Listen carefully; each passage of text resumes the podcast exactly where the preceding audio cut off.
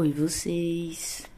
Para estrear nossa segunda temporada e também dar o pontapé nesse ano com o pé direito, pontapé com o pé, enfim. Vamos de parte 2 de um dos episódios mais escutados da primeira temporada, o qual muitos de vocês pediram a continuação. Pois bem, vamos lá.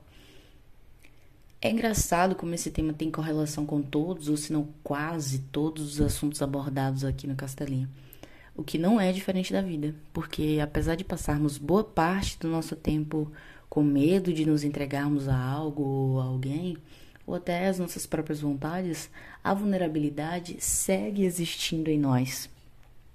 Tem uma educadora de nome Brené Brown que eu acho que eu citei na parte 1 desse episódio, eu não tenho muita certeza. Eu deveria ter escutado a parte 1 antes de estar gravando agora, deveria, mas não fiz isso. então, talvez algumas coisas passem batido. Mas enfim, eu acho que eu sou um pouco obcecado por ela e inclusive tem uma palestra dela na Netflix que vale super a pena assistir. Enfim, é, Brené Brown, ela diz que a vulnerabilidade soa como uma verdade e é sentida como uma coragem. E aqui, portanto, é preciso ressaltar que a verdade e a coragem nem sempre são confortáveis, e talvez exatamente por isso elas nunca sejam sinônimos de fraqueza. Se mostrar vulnerável é o ato de se abrir para o mundo e assim então permitir que nos conheçam é, verdadeiramente. E assim a gente possa conhecer uns aos outros de maneira muito mais íntima para além daquela camada superficial que por vezes a gente se mantém só por proteção. É admitir que ser independente e forte não é a contramão de ser junto e emocional. As nossas emoções reprimidas ficam confusas e complexas para além da conta, né? Como diz na poesia é, de Antônio Cícero: Em cofre não se guarda coisa alguma, em cofre perde-se a coisa vista.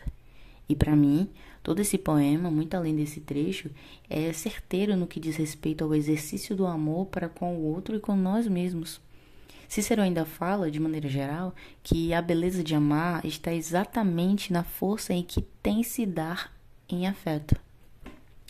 Como é bonito sentir amor e permitir que ele tenha extensões que não cabem nas nossas mãos.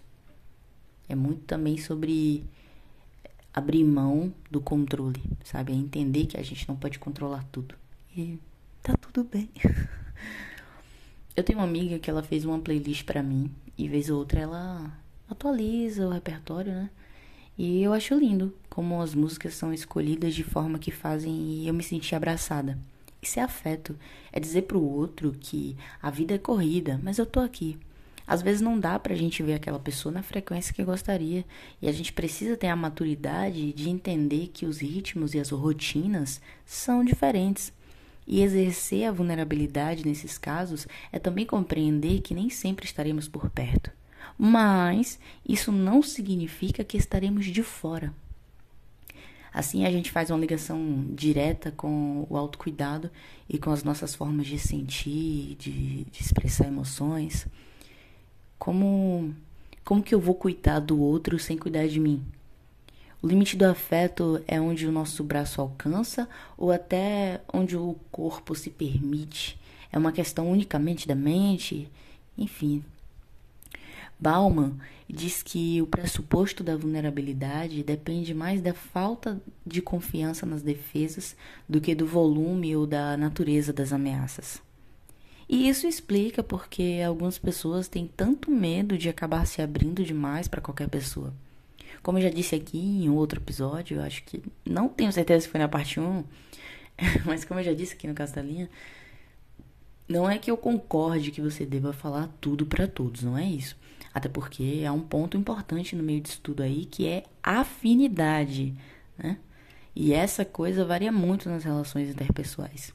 E seria impossível eu daqui delimitar isso aí em você.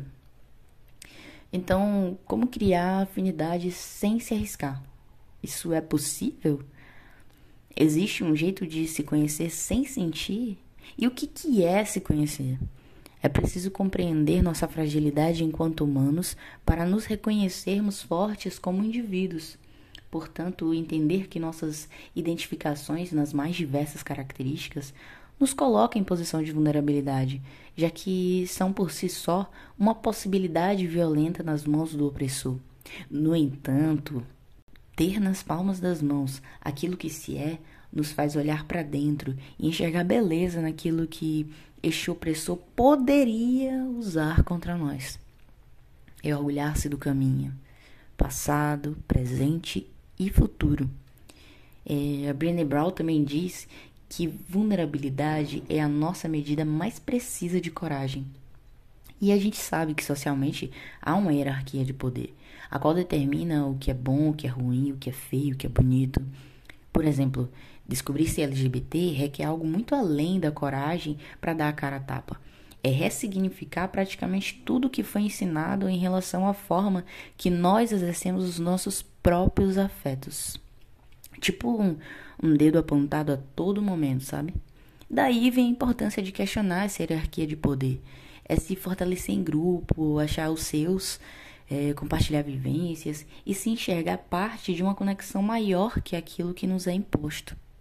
Vulnerabilidade para mim é seguir o caminho de dentro para fora. Câmbio desligo.